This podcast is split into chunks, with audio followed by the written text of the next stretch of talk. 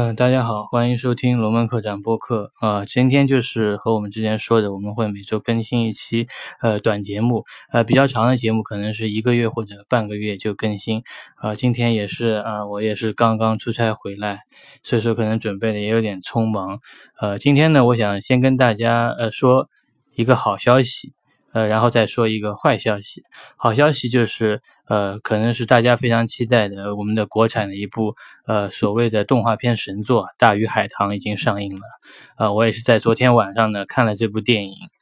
呃，就我来看的这部电影，呃，很多地方被别人诟病，包括它已经从豆瓣的原来的八八分，现在呢，我刚刚看的也只有六点六分啊。基本上大家对它本身的故事。包括在剧剧情的诟病非常大，然后呢，导演试图也阐述一个非常呃宏观的主题，包括一些呃。我们从哪里来？我们将去何处？我们将要到何处去的之类的呃终极问题。但是整个剧情的空洞，包括一些里面过于任性的剧情，使我们有一种大写懵逼写在脸上的感觉。呃，但是呢，我也想说的是，呃，我们的国产动画一直在是在破冰嘛，一直在呃呃探索上嘛，磕磕碰磕磕碰碰。然后这这部这《大鱼海棠》呃虽然非常不完美，但是我们可能还是要抱着相对宽容的心态。如果说我们对呃之前抱的期待过高，然后出来的效果没有达到我们的要求的话，就去呃过度的扼杀的话，可能就他可能就没有没有没有另另外的尝试尝试了，他的可能就不会有第二部这种影片了。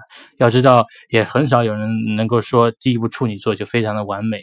呃，所以说我们大家可能还要抱着相对宽容的心态去看。然后我这边想说的就是说，呃，因为《大鱼海棠》也是一部众筹的电影嘛。然后等到片尾之后，我看到了他们上面公布了很多当时呃众筹参与电影制作的名单哦，也是非常非非常多的人啊，然然后字幕也是走了很久，然后我也感觉到哦，原来中国还是有这么多真正的热爱。动画电影热爱电影的人有那么多理呃有理想理想主义的人，那我也觉得为为之动容啊。所以说我这边打分呢，可能还是在六点五分，我还是呃基本算是推荐的态度吧。所以说大家如果时间允许的话，可以去支持一下。呃，另外呢，我想说一个坏消息，就是呃。呃，今年的就是七月五号嘛，离我们呃呃不远的话，然后著名的伊朗裔的导演阿巴斯基亚鲁斯塔米呃去世了。我觉得这个导演呢的去世也不单是电影界，也是我们当代艺术界的一大损失吧。他曾经呃拍摄过《橄榄树下的情人》《樱桃的滋味》呃《如沐爱河》等多次获得戛纳金棕榈的提名，并于一九九七年凭借那个《樱桃的滋味》。呃，获得了呃金棕榈奖，然然后是最早被西方观众呃了解的呃穆斯林国家的导演，然后我们全球的观众也从他的镜头里面了解了真正的伊朗，伊朗的人民，包括一些穆斯林的文化，包括呃同样人所存在的问题。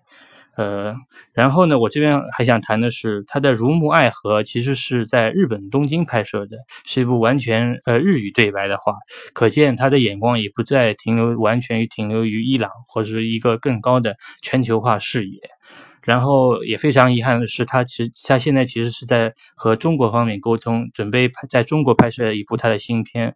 呃，也是在也是片名为《杭州之恋》。